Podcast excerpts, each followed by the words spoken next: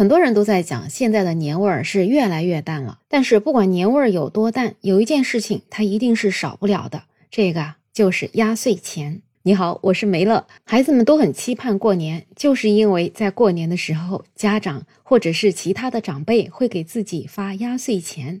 就像我的小时候，虽然那个时候压岁钱不多，可能就是十块钱、二十块钱，但是也是特别的开心，因为大概从小学开始的时候，那个为数不多的压岁钱，可能就是自己能够支配的小金库了。然后自己有了孩子之后呢，孩子也是特别期盼过年。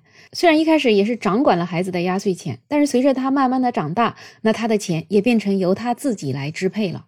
那长辈给晚辈压岁钱，它是有什么样的寓意呢？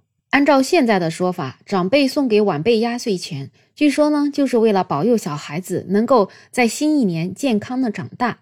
那我们压岁钱的习俗是从什么时候开始的呢？传说在古代呢，有一种小妖，这种小妖的名字叫祟，这个祟呢是鬼鬼祟祟的那个祟。它跟另外一种怪兽叫年，过年的年，他们俩呢都是在大年三十的晚上出现。它的出现也不是为了吃人肉。而是用手在小孩子的头上摸一下，被碎摸到的小孩子马上就会吓得大哭，当天夜里就会开始发烧，接着呢就开始喃喃自语。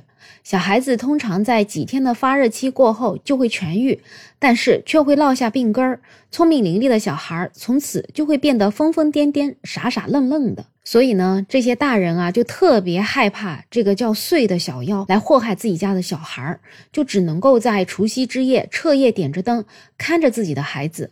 这种行为后来就演变成了守岁。这个守岁呢，就是守着这个小妖岁。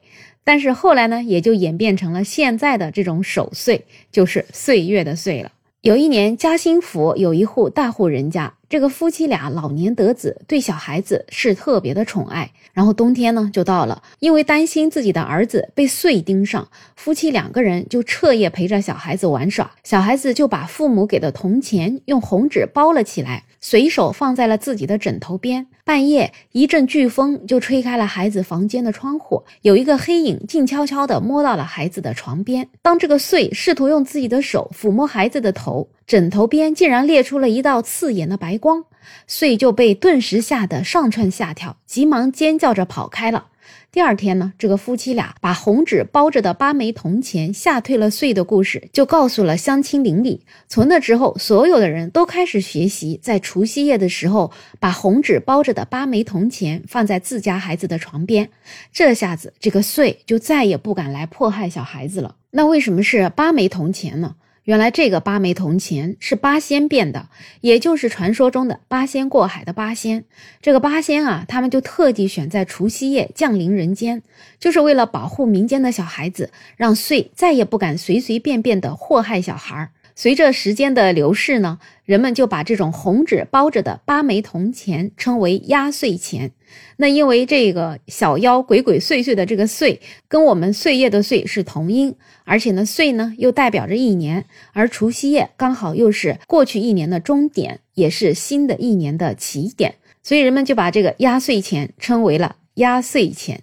所以在过去的旧习俗当中，这种象征意义的钱币是称为压岁钱。而到了现在呢，这个钱就变成了真真正正的人民币。所以长辈在除夕之夜给晚辈发的压岁钱，在我们现在的这个意义当中，可能不是为了压制那个小妖碎了，而是希望小朋友能够身体健康、学习进步、快乐成长。所以说，现在的这个压岁钱的意义，是不是感觉比古代的压岁钱它的意义更大一点呢？但是自从有了压岁钱啊，这个压岁钱最终归谁这个话题，一直也是经久不衰啊。很多人就觉得，其实压岁钱都是父母亲给换来的，别人给了自己孩子压岁钱，自己也要给别人压岁钱。所以呢，父母是有权利去管孩子的压岁钱的。但是呢，其实我们的法律它是有规定的，未满十八周岁的未成年人，他有接受赠与的能力。所以，就像收压岁钱、收红包这种纯获利的行为，获赠财产当然也是孩子个人的合法所有，不能够视为家长的财产。只是呢，孩子在小的时候他还不懂如何独立的使用压岁钱，所以家长呢可以暂时帮他们保管，也可以慢慢的教他们如何规划这笔钱。但是如果把这笔钱据为私有的话，那我就想跟小朋友们说，你还是有权利跟父母把这个钱给要回来的。前两天就有一个关于压岁钱的新闻。一对父母，他们是离异了，然后这个父亲呢，就把这个孩子的压岁钱占为了己有。后来孩子还是通过法律途径把这个压岁钱给要回来了。所以啊，孩子的压岁钱，它真的就是属于孩子的，我们大人真的最多只有保管的权利。好了，关于压岁钱的话题呢，就聊这么多。但是我还是有一个问题想问一下各位朋友，就是你们那边收压岁钱会收到多大呢？因为最近我们一些朋友也在讨论这个话题，有一些人是上大学了就收不到压岁钱了，也有是工作了就收不到压岁钱了。当然，更好的呢是有一些他们直到结婚之前都还可以收压岁钱。